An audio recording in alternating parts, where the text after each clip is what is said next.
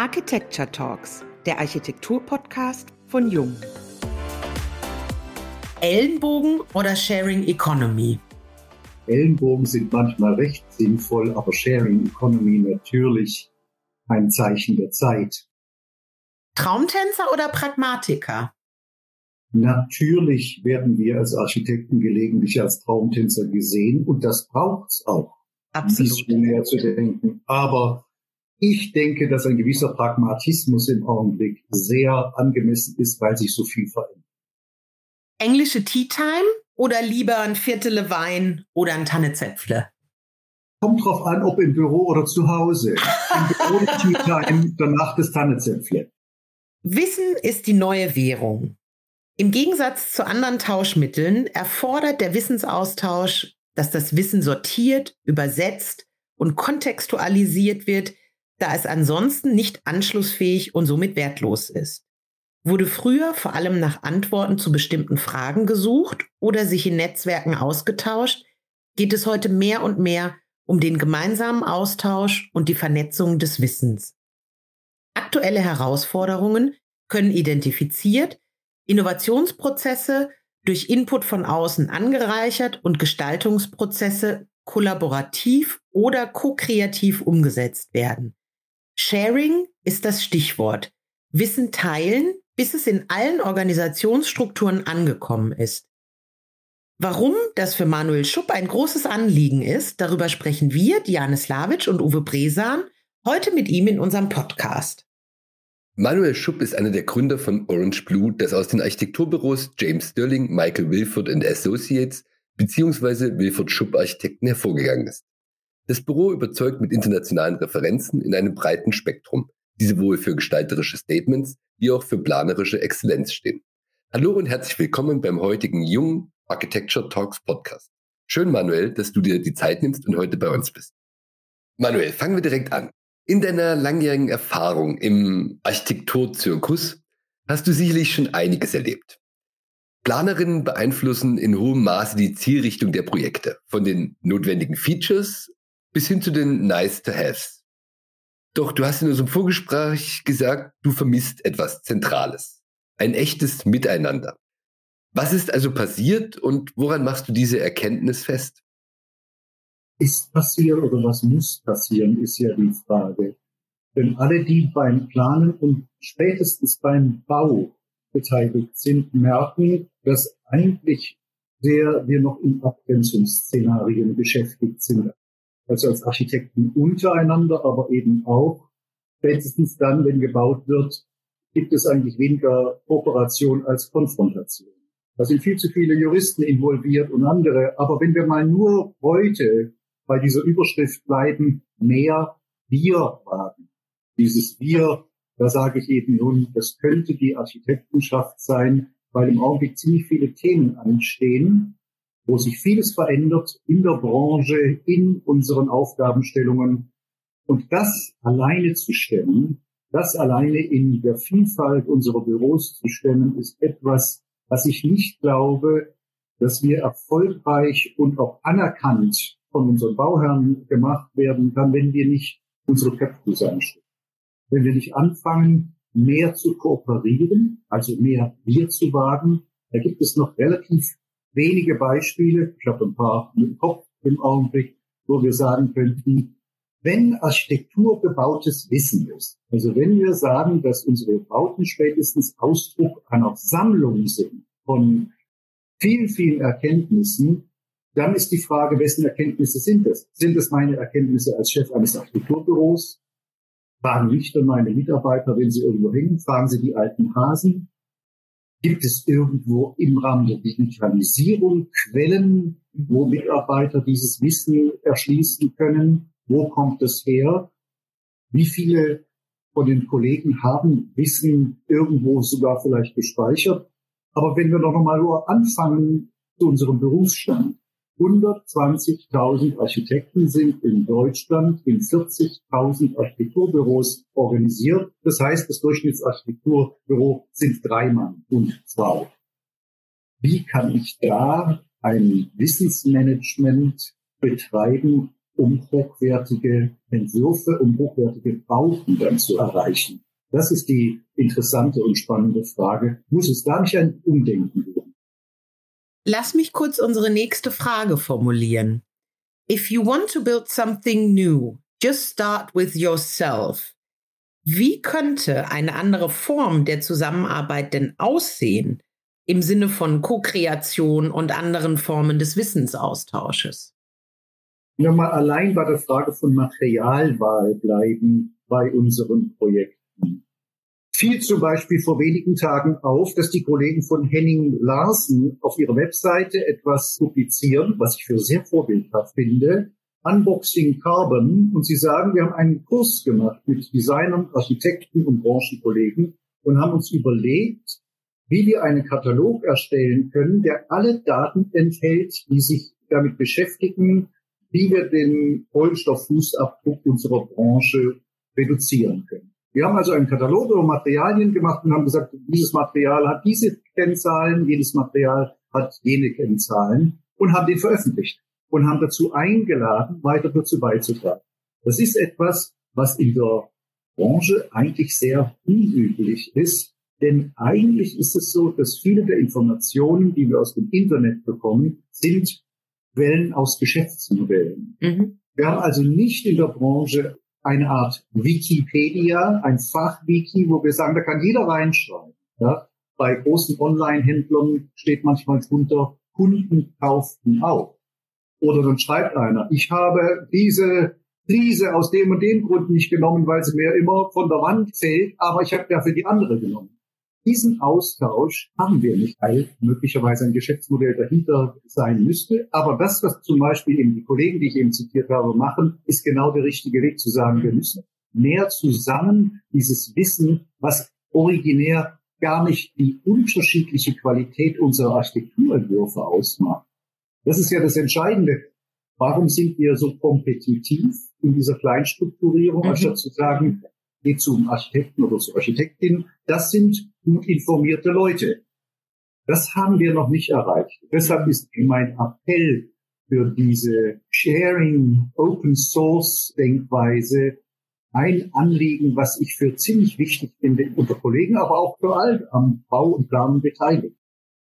Mein Arup macht es ja, finde ich, auch vorbildlich, dass sie all ihre Researches, all ihre Forschungsprojekte, die sie so haben zu den diversen Bauthemen und Klimathemen frei zur Verfügung stellen, aber das eben auch nur deshalb machen können, weil sie sozusagen als Stiftung fungieren. Das, was du gerade beschreibst von Henning Larsen, ist mir bekannt aus einigen großen Büros, die das aber eben für sich intern machen und das nicht als Information nach außen hin teilen würden. Und letztendlich führt es ja so ein bisschen zu dem Ausspruch, Sharing is caring. Also wenn man teilt und auch sein Wissen teilt, dann ist es ja auch irgendwie so ein Zeichen von, wir kümmern uns mit und wir schaffen es nur gemeinsam. Wir Architekten sind ja ohnehin eine Wissenschaftler im Sinne, sondern wir koordinieren ja im weitesten Sinne auch Wissen auch anderer. Deshalb werden uns Fachingenieure zur Seite gestellt. Aber dieses Wissen, wenn wir es zum Beispiel nur aus den jetzigen Quellen des Internets beziehen, wenn wir uns, bleiben wir mal bei den Materialien, informieren wollen. Will ich nachhaltig sein als jemand, der beispielsweise Sporthallen entwirft, sage ich, toll, ein weltberühmter Sportschuhhersteller stellt gerade einen Fußbodenbelag her, der so nachhaltig ist, dass er aus geschredderten Sportschuhen besteht. Tolle Idee, tolles Konzept im Grunde genommen. Nur hat mir jemand kolportiert, es gibt dummerweise weit weg in Asien eine Fabrik, die stellt nur Sportschuhe her, um dann anschließend geschreddert zu werden. Ein Wissen, was ich jetzt nicht irgendwo so allgemein auf der Webseite dieses Herstellers natürlich kommentieren werde, aber bleiben wir mal bei diesem Thema Materialauswahl, Thema Nachhaltigkeit und unser ganzes Halbwissen in dem Bereich. Das wäre ja ein Kommentar, den ich dann da hinschreiben kann. Und ich hätte ja auch gar nichts dagegen, dass jener Hersteller dann schreibt, großes Missverständnis, aus dem und dem Grund ist die Sachlage ganz anders. Dann würde ein Dialog entstehen. Das entsteht in jedem digitalen Hotelbuchungsportal. Wir wissen, 20 Prozent dieser Kommentare sind gekauft und sind gefaked. Aber ich glaube, man kann bei manchen Kommentaren auch lesen, und das ist jemand Glaubwürdiges. Und es geben sich ja dann teilweise diese antwortenden Unternehmen, bleibt jetzt nicht bei den Hotels, aber bei den Herstellern, die sagen, oh, das haben wir noch gar nicht gewusst, dass ihr Kollegen daran Bedenken habt. Das ist bei uns bei der Forschung und Entwicklung ja noch gar nicht angekommen. Danke, dass wir Open Source Kommentare bekommen. Also hier stehen wir vor einer ganz spannenden Frage, ob es das eigentlich geben kann. Aber zumindest wäre es ja schon mal wert, dass wir auf kollegialer Ebene uns eben darüber mehr austauschen und sagen, das, was wir da an Wissen vielleicht schon im eigenen Unternehmen zusammengestellt haben, das machen wir verfügbar für andere und stellen es auch zur Diskussion. Wir sind jetzt schon quasi in deine Idee mal eingetaucht, dieser Open Source Plattform.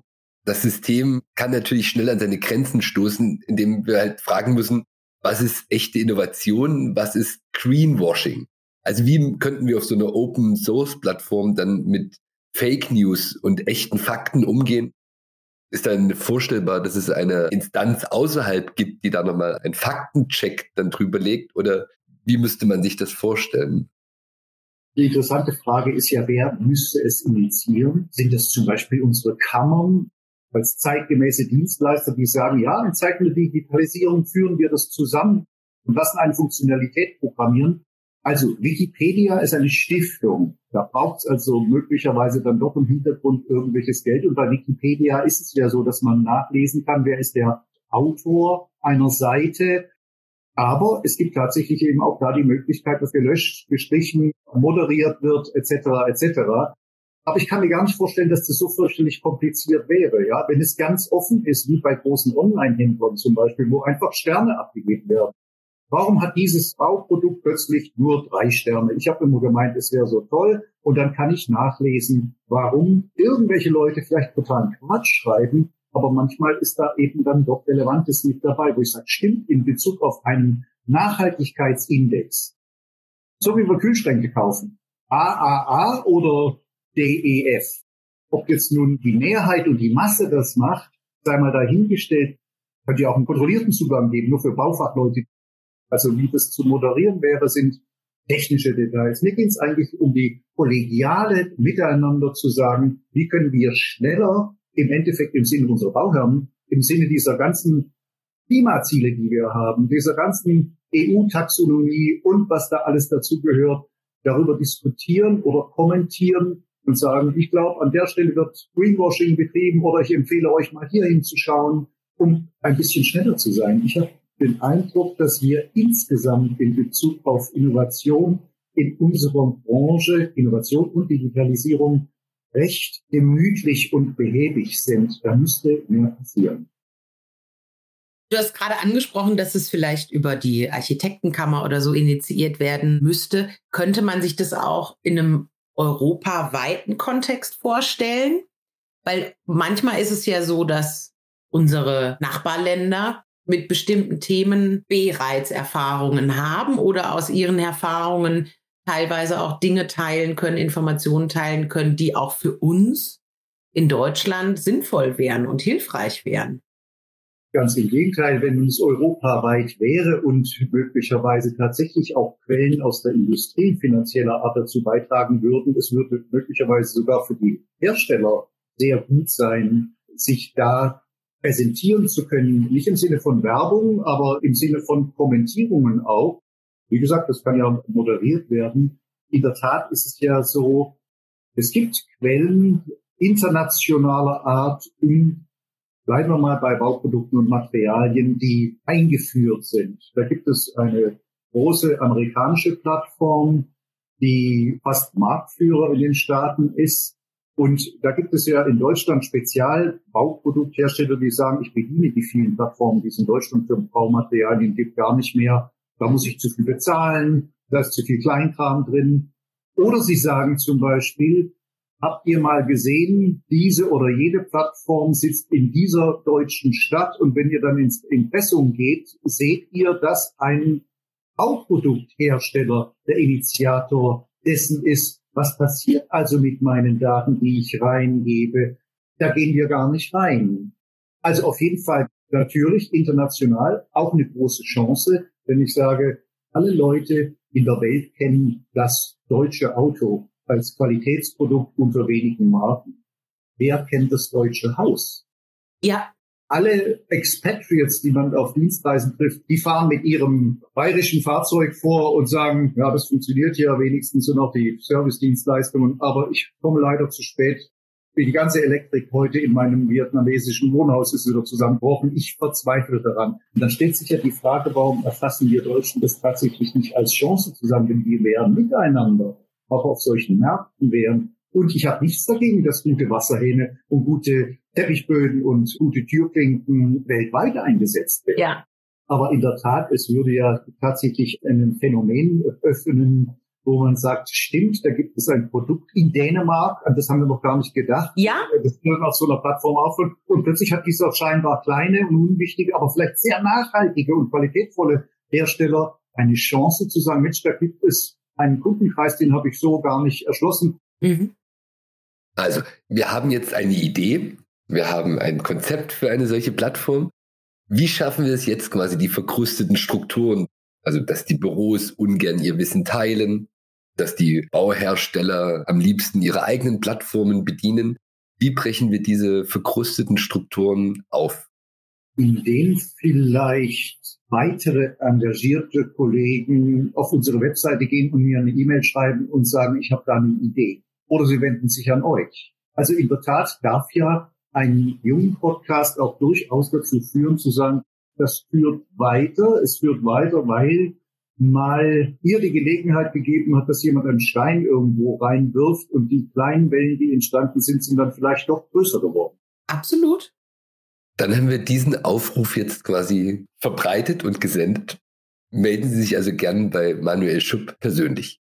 Was müssen Architekten und Bauherren und auch die Baubranche in Zukunft also definitiv noch anders machen?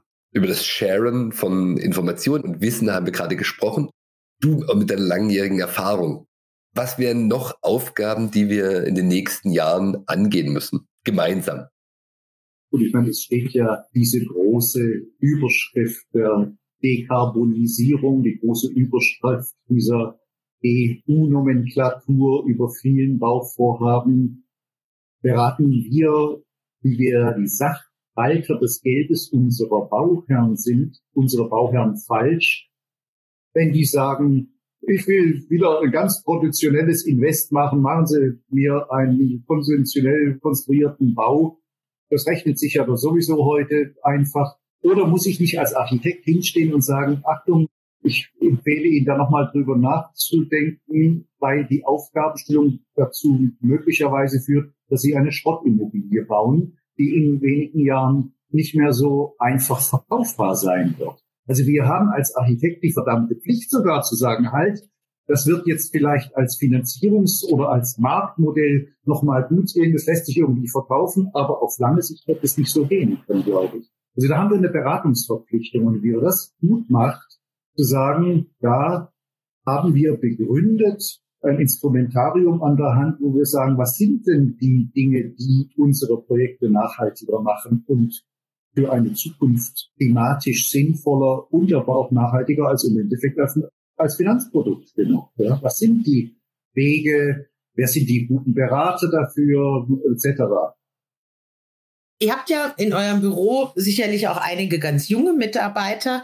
Hast du das Gefühl, dass jetzt im Studium auch schon auf diese Zukunftsthemen hin, beziehungsweise auf dieses Wissen teilen etc., dass die darauf vorbereitet werden oder dass die Hochschulen das in irgendeiner Form unterstützen? Es gibt ja an lokalen Hochschulen hier in Stuttgart Studiengänge sogar, die sich ausschließlich mit dem Thema mhm. beschäftigen. Wenn da einer natürlich in dem Bereich einen Master hat, ist er möglicherweise sehr interessant für die Industrie. Aber ich wünsche mir natürlich Mitarbeiter, die dann auch immer noch entwerfen können. Also nur jetzt auf dieses Thema zu fokussieren, wäre jetzt übertrieben. Aber in der Tat ist es auch ein Thema, was ich schon auch denke, in der Lehre natürlich angekommen ist. Es ist so ein Zeichen der Zeit, was jetzt beachtet werden muss mhm. und mhm. wo wir aber einen enormen Bedarf haben an Wissensmehrung, an der Frage, ich habe ja vorhin gesagt, es ist nicht so einfach, ein gut beworbenes Produkt einfach zu nehmen wenn man dann feststellt, dass im Hintergrund eben der Teppichboden, der nur aus PET-Flaschen hergestellt wurde, eben auch eine PET-Flaschenfabrik im Hintergrund irgendwo hat, der dann sagt, jetzt müssen wir erstmal diese Flasche blasen, um dann nachweislich aus PET-Flaschen äh, ja. den Boden zu haben. Das, was im Augenblick so schnell, schnell passiert, ja, ist eine Situation, in der wir ja allesamt miteinander überfordert sind. Mhm. Und umso mehr braucht es ja im Endeffekt auch in dem, was wir dann beraten, was eingesetzt werden soll, bei den Materialien brauchen wir ja gute, verlässliche Informationen und gute Gründe, es dann an unsere Bauherren weiterzugeben und ihnen zu empfehlen. Sprechen wir über Architektur, dann sprechen wir über gebautes Wissen. Architektur ist aber eben auch der Materialspeicher für die Zukunft. Warum tun wir uns so schwer mit dem Fakt und sprechen immer noch von Prototypen und Leuchttürmen, anstatt eben selbst einen Beweis anzutreten? Es scheint ja auch ein grundsätzliches Phänomen unserer Branche zu sein, dass das prototypische Denken, die Weigerung von der Automobilindustrie zu lernen, sich sehr gut hält, obwohl das Bauen eigentlich viel zu teuer geworden ist. Mhm. Ich mache mal ein Beispiel, weil ich gerade so die Automobilindustrie liebe. Früher kaufte man sich bei Rolls-Royce ein paar Räder, ein Fahrgestell, einen Motor und ein Lenkrad und fuhr dann zu einem der 300 Coach Builders, also zu einem der 300 Kutschenbauer und hat dann gesagt, jetzt bau mir bitte dieses Auto fertig. Da hatte ich natürlich tatsächlich das Problem, wenn ich dann über ein Schlagloch fahre und die Kutsche irgendwie kaputt geht, die motorisierte, stellt sich die Frage, wer ist jetzt schuld? Der, der die Räder gemacht hat oder der, der den Kutschenaufbau gemacht hat? Ich nehme mal an, dass ohnehin das Phänomen, wie Gebäude entstehen, sehr, sehr in Veränderung begriffen. Ganz Baden-Württemberg hat mehr Architekten als Frankreich. Ja, wie entstehen denn dann da die Gebäude? Wer sind denn die Player? Es wacht ja morgens keiner auf und sagt, ich brauche jetzt einen Designer, der mir mein Auto entwirft. Aber wir erwarten als Architekten, dass jemand aufwacht und sagt, oh, ich brauche jetzt einen Architekten, der entwirft mal ein Haus und dann sehen wir mal später, wie das irgendwie zusammenbekommt. Keiner braucht einen Entwurf von einem Haus. Die Leute wollen ein Haus. Das ist ja das Spannende, dass da die Geschäftsmodelle weltweit sehr verschieden sind. Wir sind noch sehr damit beschäftigt, eben zu sagen, ja, den Wettbewerb braucht man aber für die Ausschreibung der Rohbauarbeiten, da müssen verschiedene Angebote her. So kauft man ja in Deutschland kein Haus, wie man ein Automobil kauft. Aber ich glaube, der Trend wird dorthin gehen. Über deine Projekte und deine Arbeit kommst du viel rum in der Welt. Du siehst andere Länder, du siehst andere Kulturkreise, du beschäftigst dich damit, wie das Bauen in anderen Ländern auch funktioniert. In welcher Region der Welt sind wir denn schon in der Zukunft und von welchen Organisationsstrukturen können wir lernen, die in anderen Ländern entwickelt sind? Also es gibt einen wachsenden Qualitätsanspruch international oder es gibt einen Markt, der international ganz spannend, glaube ich, ist, wo mehr Qualität gefordert wird, insbesondere auch übrigens bei Haustechnik. Also dieser Qualitätsanspruch wächst, weil auch die Erkenntnis in manchen asiatischen Ländern ist, dass es so mit der Art zu bauen nicht weitergehen kann. Ich habe in Malaysia ein Gebäude abgebrochen, ein Produktionsgebäude, das war von 1989. Das hatte strukturelle Probleme. Das war in der Statik einfach zu schwach und konnte die Maschinen nicht aufnehmen, die es aufnehmen sollte. Aber das war damals bekannt, was für Maschinen da reinkommen in den 80er Jahren. Aber man hat festgestellt, dass das halt dummerweise nicht belastbar genug gebaut war. So all das sind Phänomene, denen man bei der internationalen Arbeit begegnet und sich teilweise dann die Hände über den Kopf zusammenschlägt. Auf der anderen Seite gibt es viele Phänomene beim internationalen Bauen, wo teilweise ganz traditionelle Konstruktionsweisen angemessen sind und angebracht sind. Berühmtes Beispiel Jörg Schleichs Ogli Bridge, eine Stahlbrücke, die gebaut werden sollte. Und als man gemerkt hat, dass so häufig Stromausfälle sind, hat Schleich Bergermann und Partner gesagt, dann nieten wir, dann machen wir diese Brücke aus traditioneller Bauweise und nieten Das ist eine spektakuläre Brücke in Indien, die aber in einer ganz traditionellen Weise hergestellt wurde, weil sie eben angemessen für die Konstruktionsweise, die dort möglich ist in dem Land, hergestellt wurde. Du hast gerade Indien angesprochen. es lässt mich gerade an einen Podcast denken, den wir vor einiger Zeit aufgenommen hatten mit einem indischen Architekten, der im Grunde ein ähnliches Problem beschreibt, was er immer wieder vorfindet bei seinen Bauherren. Die möchten gerne moderne, zeitgemäße Gebäude für sich haben, gerade wenn wir beispielsweise über städtische Bauherren etc. sprechen, die möchten dann einfach dieses Glasgebäude Hochhaus haben, was dann über entsprechend viele Klimaanlagen betrieben wird, runtergekühlt wird und so und vergessen aber eben ganz schnell, dass sie halt einfach ein Versorgungsproblem haben. Und er versucht im Grunde ihnen eigentlich klar zu machen, wir dürfen gar nicht in diese Richtung denken, sondern es macht viel mehr Sinn, auf die traditionelle Bauweise zurückzugreifen. Die kann man in die jetzige Zeit holen und schafft sich dadurch eben nicht zusätzliche Probleme wie diverse Stromausfälle und dann geht die Klimaanlage eben nicht oder der Fahrstuhl der ins 25. Stockwerk führen soll und die Glasfassade muss ja auch gereinigt werden. Ne? Also warum eben nicht auf regionale Strukturen und Konstruktionen zurückgreifen an der Stelle?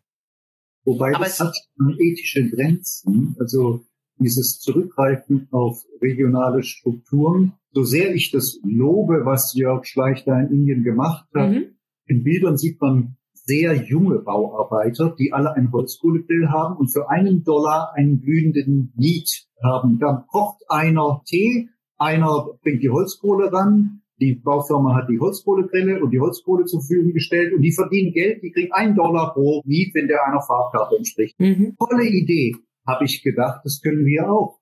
In Malaysia mussten wir eine Hangsicherung machen, also man hätte normalerweise Bohrpfähle gesetzt, um zu verhindern, ein Haus unterhalb mhm. dieser Sicherung zu bauen und fanden es ganz fantastisch, dass also Betonringe auf den Boden gelegt wurde, über den Ring wurde ein Zelt gebaut, Papa hat gegraben, es wurde ein Dreibein drüber gesetzt und dieser Betonring sank also langsam herunter bis zu 16 Meter tief, also einen Brunnen zu bauen, um den mit Beton auszufüllen. Projekt ging los und dann wurde ein englischer Projektsteuerer angestellt, der sofort die Baustelle eingestellt hat und gesagt hat, das ist doch komplett unmenschlich, was ihr da macht. Wenn da einer auf einen Hammer tritt und der fällt runter in den Brunnen, dann ist der Mann in Zweifel tot oder die Person, die dort unten ist. Es gab aber gar keine Burgfallgeräte auf dieser Insel. Und es hat eine große Auseinandersetzung und es war auch eine emotionale und moralische Auseinandersetzung auch für uns zu sagen, ja, die Sicherheitsstandards, die sollen ja nicht nur in Europa gelten. Absolut. Man hat die Baustelle dann trotzdem weiter geführt, hat bewacht, dass da also nicht irgendwelche Steine rumliegen auf dem Plateau, wo diese Leute waren und hat die Leute also nochmal durchaus auch aufgefordert, Helm zu tragen, zum Beispiel in den Löchern. Das wurde dann überwacht, also die Baustelle wurde sofort besetzt.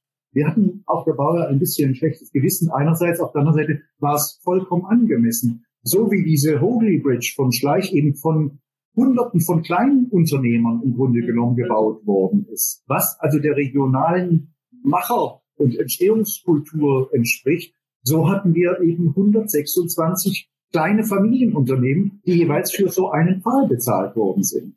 Und gar nicht schlecht im Übrigen. Wir hätten 126 Familien arbeitslos gemacht, wenn wir der bestimmt mit Recht ausgesprochenen Anweisungen des Security Managers des Projektsteuerers aus England gefolgt hätten, zu sagen, das ist doch ein Standard, den man heute nicht mehr so machen darf. Aber es gab technisch eigentlich gar keine andere Möglichkeit. Wir nähern uns eigentlich schon dem Ende unseres Gespräches und wir behalten uns vor, als letzte Frage immer eine etwas persönlichere zu stellen. Du hast mal in einem Interview gesagt, dass dich Ken Adam, der langjährige Produktionsdesigner der James Bond Filme, sehr inspiriert. Jetzt wäre unsere Frage, welchen James Bond hättest du denn gerne ausgestattet? Oder gibt es vielleicht einen ganz anderen Film?